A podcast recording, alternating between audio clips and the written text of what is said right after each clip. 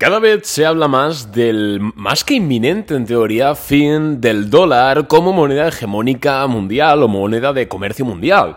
Y claro, quizás esto como, como, inversores nos afecta bastante, porque si tienes inversiones en Estados Unidos en dólares, al final, aunque tú tengas acciones de Apple, estas están en dólares. Entonces, te afecta que en el largo plazo el valor del dólar sea uno u otro. Hoy en este podcast os voy a dar, vamos a ver primero los datos, si es posible que realmente el dólar sea sustituido por un yuan, un petro yuan, una moneda común de los BRICS, ¿vale? Que son los países emergentes, ¿no? Entre India, China, Rusia, etcétera, Argentina ahora ha entrado, Brasil. Em, si es posible que hagan, Arabia Saudí, si es posible que hagan una moneda común que compita de tú a tú con el dólar. Y por supuesto, hablaremos luego de mi opinión personal, que no deja de ser una opinión personal, pero creo que está bastante fundamentada en los datos. Antes de nada, como siempre, tenéis en la, en la descripción de este podcast Lee el enlace para suscribirte a nuestra newsletter diaria, donde mandamos un resumen diario de mercado todos los días a las 11, 11 y media de la mañana. Y hoy, por ejemplo, tenemos noticias tan importantes como eh, OpenAI anunció ayer ChatGPT Enterprise, el mayor lanzamiento desde, que desde ChatGPT que ayudará a empresas con chatbots. Google venderá los datos de Google Maps a empresas de productos solares y esperan generar 100 millones el primer año. Y también Goldman Sachs se deshace de su sección de banca personal para centrarse en los ultra ricos y mejorar su rentabilidad. Esta y más noticias hemos comentado en nuestra breve newsletter diaria, así que puedes suscribirte, es totalmente gratuito. Y, y pues nada más, vamos a darle ya caña con el podcast de hoy. En primer lugar, ¿de dónde viene ahora esto de que el dólar está cerca de su fin, etcétera? O sea, ¿por qué ahora? Quiero decir, ¿cuál es el contexto histórico de esto? Bueno, pues para empezar a entender esto tenemos que irnos al año, a marzo del año 2022, que está ya pues la guerra de, Ucrania, ¿no? Ucrania contra Rusia, donde más allá de esa guerra entre los dos países, realmente es una guerra entre dos, em, dos frentes, o sea, dos frentes, no, perdón, dos potentes, bloques, vamos a decir dos bloques importantes. Por un lado, el bloque ruso, que es cierto que muchas personas quizás lo pueden incluso unir al bloque chino también, aunque los chinos siempre mantienen distancia, son gente un poco reservada, y luego el, el bloque occidental, el bloque de la OTAN. Esto no es una opinión mía, sino que se puede ver en las sanciones comerciales que Europa ha dado bueno, que la Occidente en general, incluyendo Estados Unidos, le ha dado a Rusia y que Rusia también le ha dado a Occidente, suspendiendo exportaciones y venta de, por ejemplo, crudo, pasándola a India, etc. Entonces ha habido claramente una guerra, no solo a nivel militar entre Ucrania y Rusia, sino también una guerra a nivel comercial y también de relaciones entre Rusia y el bloque occidental. ¿Qué pasa? Que Rusia es uno de los países, quizás no a nivel de PIB por cápita, pero sí a nivel de importancia mundial. ¿Por qué? Porque es el país más extenso del mundo, tiene un montonazo de materias primas que al final abastecen a medio continente. Además, Rusia está en el, en el, otro bloque que se llama los BRICS, ¿vale? Los BRICS son una asociación de países en teoría emergentes, aunque, bueno, ya hace muchos años que van, entonces algunos se han desarrollado bastante, entre los que se encuentran China, Rusia, Brasil, Argentina, ahora es una nueva incorporación, Arabia Saudí, India, entonces ya es un bloque que empieza a ser bastante grande. De hecho, ya ha superado en PIB, perdón, en PIB todavía no, pero ya ha superado en crecimiento, en crecimiento, por supuesto, al bloque del G7, que vendría siendo el occidental, ¿no? Donde tenemos a Estados Unidos, Italia, Gran Bretaña, eh, creo que está Canadá, si, no mal, si mal no recuerdo, Japón, diga, ya ha superado en crecimiento y ya las proyecciones son que van a superarles en, en PIB si no lo han hecho ya, ya dentro de muy poquito. Entonces, claro, este bloque está comercialmente al menos enfrentado con el bloque occidental, dirigido o capitaneado por Estados Unidos. Pero ¿qué pasa? Que hay un problema, y es que estas potencias entre sí comercian con dólares. Cuando Arabia Saudí quiere venderle petróleo a Singapur, lo vende en dólares. Cuando Arabia Saudí le quiere vender petróleo hasta hace poco a Rusia, lo hacía en dólares. Pero ahora estos países se están dando cuenta de que tienen bastante más fuerza, de que ya no son aquellos países en vías de desarrollo que, que apuntaban maneras, pero todavía no, sino que se están dando cuenta que ya tienen pues una solera bastante importante, y aunque bajo mi punto de vista no es equiparable a, Occidente, o sea, no puedes comparar, eh, por mucho que en términos económicos el crecimiento esté ahí, el PIB está ahí, no puedes comparar la industria o las economías de experiencia que tienen, por ejemplo, en Delhi comparadas con las de Nueva York. O sea, obviamente les quedan muchos años de todavía por delante, pero es cierto que están creciendo muchísimo. Entonces, claro, estos países están enfrentados con Estados Unidos, pero están usando el dólar para comerciar, lo cual pues le da más poder a su enemigo, digamos, ya que Estados Unidos tiene la moneda de, comercio mundial y puede hacer con ella lo que quiera. Devaluarla, apreciarla, monetizar la deuda, etcétera. Hemos hablado que Estados Unidos, de hecho, eh, muchas veces en este podcast, tiene poder infinito para endeudarse porque como él es dueño de la moneda en la que se endeuda, lo que ocurre es que puede monetizarla. Esto es arena de otro costal, pero es por eso que no nos preocupa el endeudamiento de Estados Unidos eh, siempre y cuando la moneda de comercio mundial sea el dólar. Y estos países se han enfadado un poquito y ya empiezan a hablar de crear su propia moneda. Ahora mismo es cierto que en algunas en algunas, en algunos intercambios comerciales ya emplean monedas de sus propios países sin pasar por el dólar y están empezando a hablar muchísimo de crear una divisa común o que el yuan sea la divisa común para no depender del dólar y así pues barrer un poco para casa, algo totalmente lógico. Y ante todo esto, muchísimos analistas, muchísimos influencers de finanzas, si es que ese término existe, han empezado a decir que ya está, que es el fin del dólar, porque fíjate que los BRICS están creciendo muchísimo y que ahora van a implementar una nueva divisa que en definitiva será la sustituta del dólar y que no hay nada que hacer, que está perdido Estados Unidos. Y a ver, es cierto que hay una tendencia en contra del dólar, las cosas como son, no lo voy a negar, pero ni tanto ni tampoco.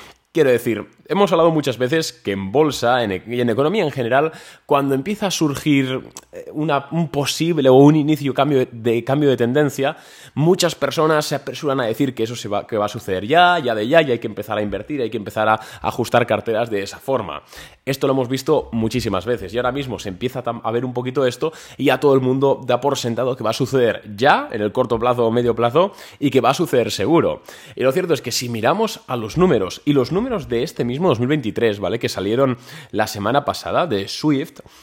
Estamos viendo que eh, si vemos eh, lo que es, claro, es que esto es un gráfico, va a ser complicado de, explicar en podcast, pero básicamente es un gráfico que compara las dos divisas eh, que más se comercian, ¿vale? cuidado, porque aquí lo que estamos viendo es, no, estamos viendo el número de transacciones, pero de fuera del país, ¿vale? Por ejemplo, en el caso del dólar, no estaríamos contando las transacciones en dólares que hace Estados Unidos, porque es su propia divisa. Estamos contando las transacciones, eh, los pagos internacionales que emplean el dólar, en este caso comparados con el euro, porque el euro es la segunda divisa mundial. Pues amigos, ni tan lejos, o sea, ni tanto ni tampoco. El dólar acaba de batir un nuevo máximo histórico de uso en pagos internacionales. Un nuevo máximo histórico de uso en contrapartida del euro, que se ha desplomado bastante. El euro está aproximadamente alrededor de un 22% de los pagos internacionales se realizan en euros y el dólar está en el 47%. Es una barbaridad, el dólar tiene muchísimo efecto red y yo os adelanto que no vamos a ver una caída del dólar como, moneda de reserva eh, mundial o moneda de comercio mundial en los próximos 15, 20, 30 años. Eso os lo puedo asegurar ya. Ahora veremos por qué, cuáles son mis razones, pero estos son los datos de hoy en día. El dólar es no solo la divisa que más se emplea en pagos internacionales, sino que es la que más crece y bueno, la que más crece no porque es mucho más fácil crecer de un 0,5% a un 1% que de un 40 a un 80, ¿vale? No es la que más crece, pero sí que ha aumentado ese gap, ha crecido más. Entonces, ¿qué estamos viendo? ¿Realmente el yuan está para quedarse? ¿O van a crear una nueva divisa? Pues bajo mi punto de vista sucederá, obviamente, pero igual en 30, 40, 50 años e igual ni siquiera funciona. De hecho, le preguntaron el otro día al primer ministro de India, después de la conferencia anual de los BRICS, donde pues celebraron que se unió Argentina y otros países, y Arabia Saudí creo que, que fue una nueva incorporación y bueno, pues hablaron ahí y le preguntaron al primer ministro de India en una entrevista posterior qué opinaba sobre esto mismo, sobre crear una divisa de los BRICS para comerciar entre ellos y no depender del dólar. Y el primer ministro de India lo que dijo es que a él le encantaría no depender del dólar, pero que ve prácticamente imposible una desdolarización en menos de 20 años el propio primer ministro de India, que es la persona o de las personas del mundo más interesadas en que la dolarización se acabe, la desdolarización en los pagos internacionales se termine, porque no le beneficia. Pero el propio primer ministro admite esto. Entonces, yo sé que vende mucho por redes sociales ser un poco catastrofista y decir el fin del dólar y no sé qué, y ahora no sé qué, no sé cuántos, vende muchísimo, yo lo sé, pero los datos están ahí. Y a ver, a ver amigos, ya el propio primer ministro de India lo dice, eh, hace unos meses vimos como Brasil y Rusia aprobaron tratados para comerciar en sus propias divisas, y estamos viendo meses después que esto realmente solo se está aplicando a ciertos productos muy concretos, ciertas mercancías muy concretas, el resto siguen haciéndola en dólares. Y os voy a dar el por qué. ¿Sabéis por qué lo siguen haciendo en dólares y por qué no han dicho, oye, vamos a operar todos con el yuan o oye, creamos una divisa? ¿Sabéis por qué? Porque una divisa no es tan fácil de crear como darle a un botón y ya está. Una divisa debe estar respaldada. Y hay dos formas de respaldar una divisa. Una es respaldarla con un activo que tenga un valor real, puede ser el oro, por ejemplo. Entonces, cuando una divisa está respaldada por oro, cada moneda, cada billete equivale a cierta cantidad de oro que está bloqueada en una cámara de seguridad. Bien. Así funcionó el dólar durante, muchos, durante muchas décadas, el patrón oro que le llamaban.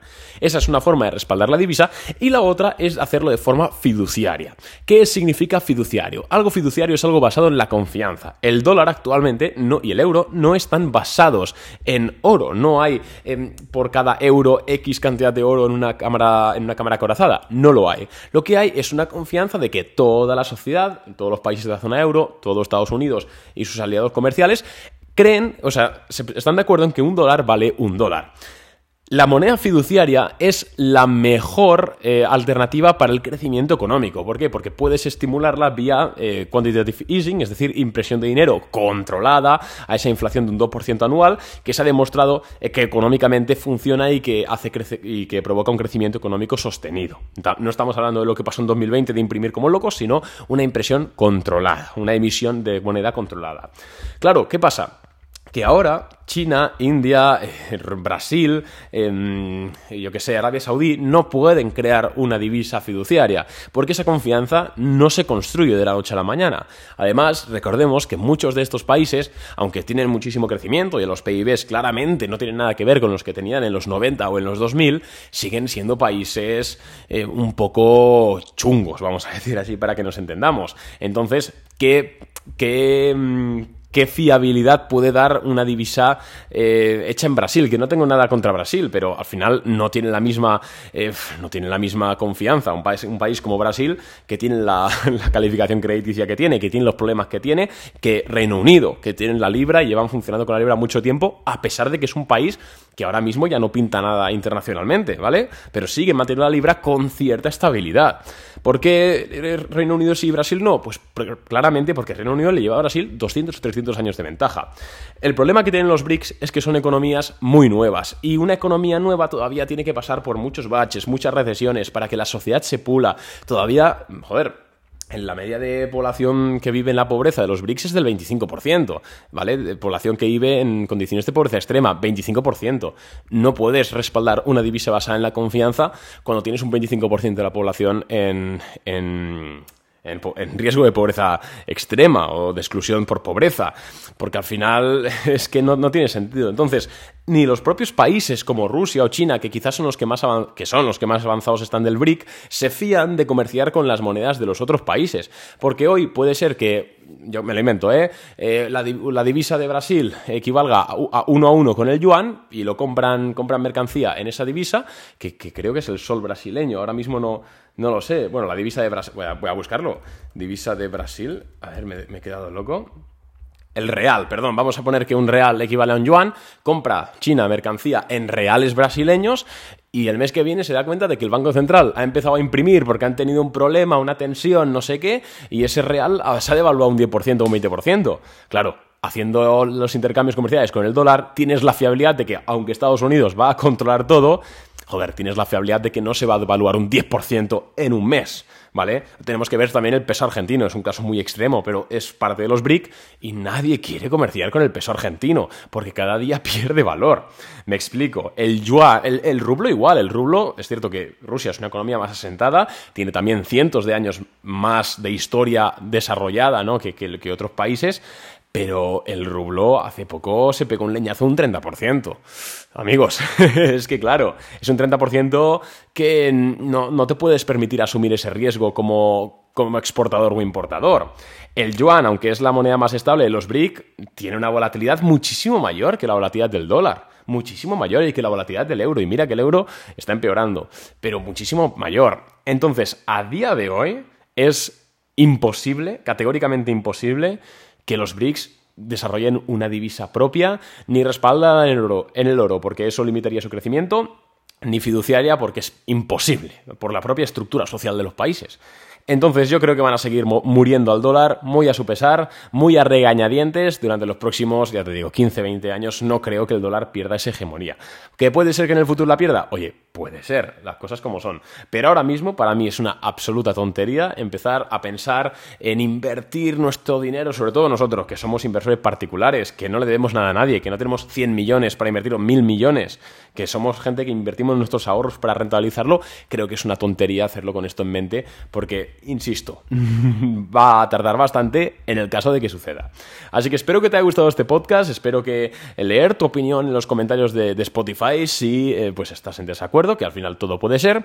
Nos vemos en el siguiente episodio, un abrazo, adiós.